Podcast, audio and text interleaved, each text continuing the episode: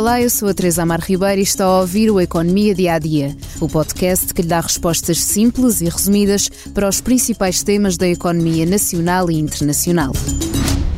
O complexo acordo entre governo, produção e distribuição foi alcançado e o IVA vai mesmo ser retirado em 44 bens alimentares essenciais e saudáveis já em meados de abril.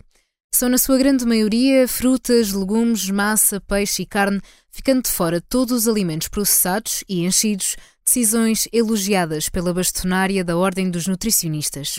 Ainda assim, o preço de alguns dos produtos continua a manter-se muito acima do valor que custavam antes do início da guerra, alguns mais do dobro.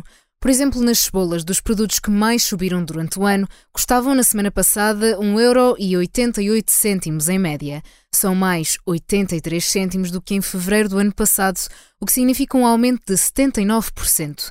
Se tirarmos o IVA, a poupança ronda os 11 cêntimos.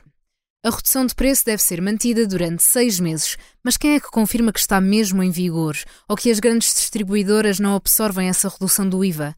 O governo promete uma comissão de acompanhamento composta por oito entidades, entre as quais a ASAI, o Fisco, a Autoridade da Concorrência, representantes dos agricultores e da distribuição e até a Autoridade Tributária e Aduaneira. Juntos, vão fiscalizar, produto a produto, o cumprimento das novas medidas. Segundo o Jornal de Negócios, o retalho vai ter de realizar ações de promoções e divulgação dos produtos que vão passar a estar isentos de IVA, prestando informação clara e precisa aos consumidores quanto à redução efetiva do preço, que deverá acontecer 15 dias depois da publicação da lei. Em conferência de imprensa, António Costa sublinhou a importância dos custos de produção e deixou a questão de novas reduções em aberto. E este é um acordo que é feito na boa fé entre todos e no compromisso conjunto de todos trabalharmos para que esta redução que se obtém desde já com a descida do IVA possa ser acompanhada de outras reduções, seja pela promoção comercial, seja pela redução dos preços e, sobretudo, possa estabilizar pelo facto de, com o reforço dos apoios à produção, podermos, de alguma forma, absorver essa subida dos custos de produção. Significa isto que produtos com taxas de 23% de IVA podem reduzir para os 6%? É ainda uma pergunta sem resposta. O governo estima que entre a perda de receita fiscal e os apoios dados à produção, a medida custe cerca de 600 milhões de euros.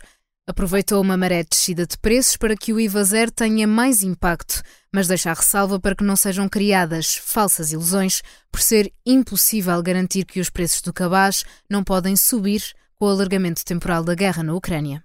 Tudo no Economia Dia a Dia, mas antes de fecharmos, convido a ouvir o podcast de Comissão Política sobre o jogo intenso de António Costa, o Primeiro-Ministro, e Marcelo Rebelo de Sousa, Presidente da República.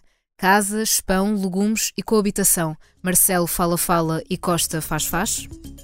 Obrigada por estar desse lado. Se tem questões ou dúvidas que gostaria de ver explicadas no Economia Dia a Dia, envie um e-mail para tearribeira.express.empresa.pt. Voltamos amanhã com mais novidades económicas.